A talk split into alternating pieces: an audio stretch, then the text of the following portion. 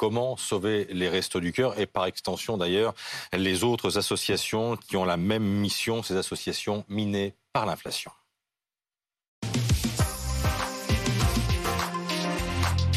On en parle avec Thierry Cotillard. Vous êtes le président du groupement Les Mousquetaires, dont l'enseigne la plus connue est Intermarché. Merci d'être avec nous euh, ce matin. Face à vous, Julien Mémon, le président de l'association Linky.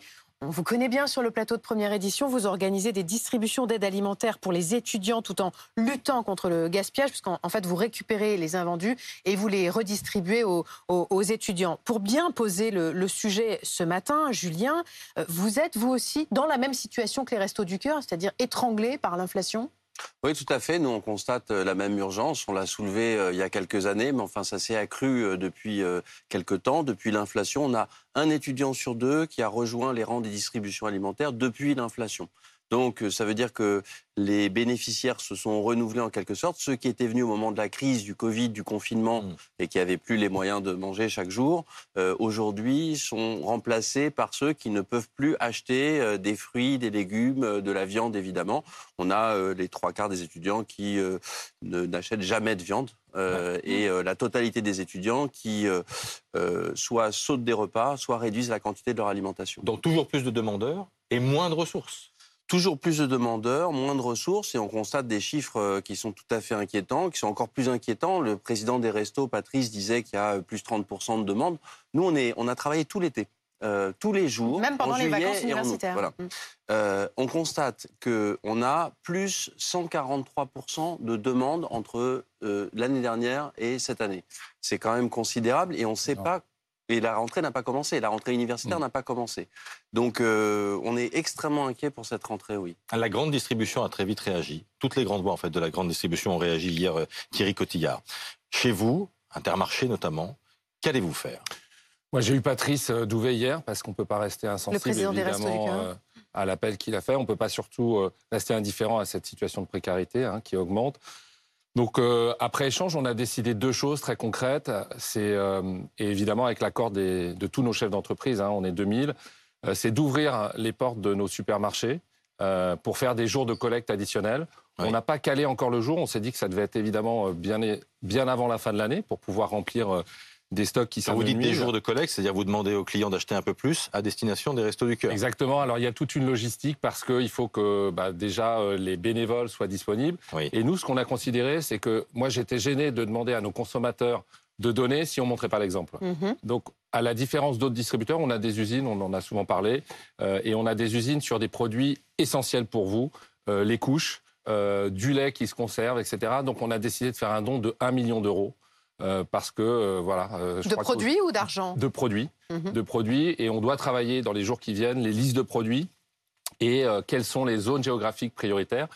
Sachant que les Restos du Cœur, c'est un partenariat, mais alors c'est important parce que Patrice, il a été aussi très clair. Il a dit je le fais pour les restos, mais je le fais aussi pour toutes les associations. Mm. Nous, on bosse évidemment avec euh, la Croix-Rouge, on bosse aussi avec euh, euh, les banques alimentaires. Et donc, en fait, il faut qu'on ait une démarche globale, bien sûr pour les restos et puis pour toutes les associations. Alors, bravo pour l'augmentation des jours de collecte, mais est-ce que vous êtes sûr, Monsieur Cotillard, que les clients de vos hyper ou supermarchés qui ont déjà des difficultés à finir le mois vont pouvoir donner au Resto du Cœur et aux autres associations C'est la question de fond. Euh, on sait aujourd'hui, l'inflation, elle touche deux tiers des Français. Dans le pire des cas, on saute un repas. Dans le meilleur des cas, on fait des arbitrages de consommation.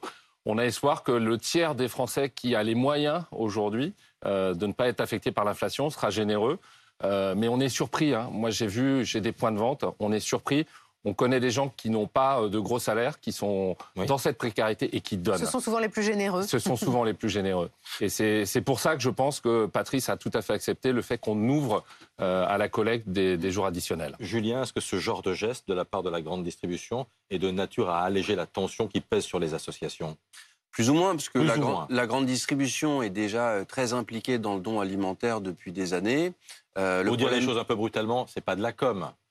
Non, non, non, je pense pas. Non, non, pas du tout. En plus, je connais Thierry, je sais très bien que c'est pas de la com, mais je sais vraiment qu'il y a une démarche engagée, ça j'en suis certain. Mm. En revanche, il y a plusieurs choses. Il y a beaucoup de magasins qui disent qu'ils n'ont rien à donner alors qu'ils ont des choses à donner, et nous on les récupère tous les jours, donc on est bien au Est-ce que c'est pas aussi parce qu'on est rentré depuis le début de l'inflation dans un système où on met les invendus à prix cassé dans des rayons particuliers?